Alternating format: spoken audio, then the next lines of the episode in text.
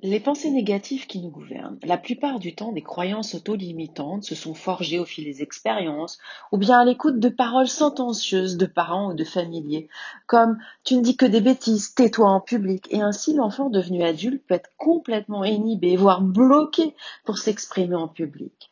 La résistance au changement va demeurer tant qu'il y aura des peurs et ou des bénéfices secondaires. Bénéfices secondaires, par exemple, quelqu'un qui a peur de conduire euh, et ainsi va se faire accompagner, n'aura pas à faire les courses, pas faire les corvées, fera pas le chauffeur pour les autres, on voit que cette personne a vraiment un bénéfice sur le court terme à ne pas évoluer. On, verra que sur le long terme, ça veut dire tu n'es pas capable de le faire.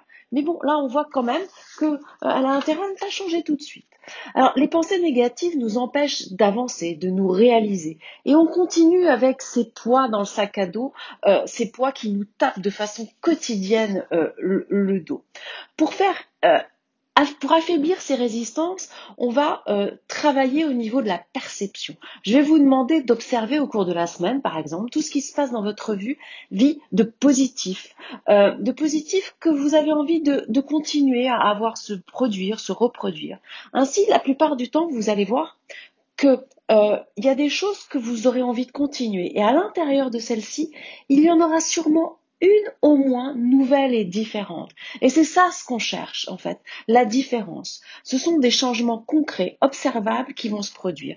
Ainsi, on va commencer à ramollir la résistance, parce que c'est ça le but. Commencer à ramollir, la malaxer, certains diront comme une, comme, une pâte, et, et, et, la, et la faire évoluer. Parce que n'oublions pas, nous construisons nos habitudes et ensuite ce sont nos habitudes qui nous construisent.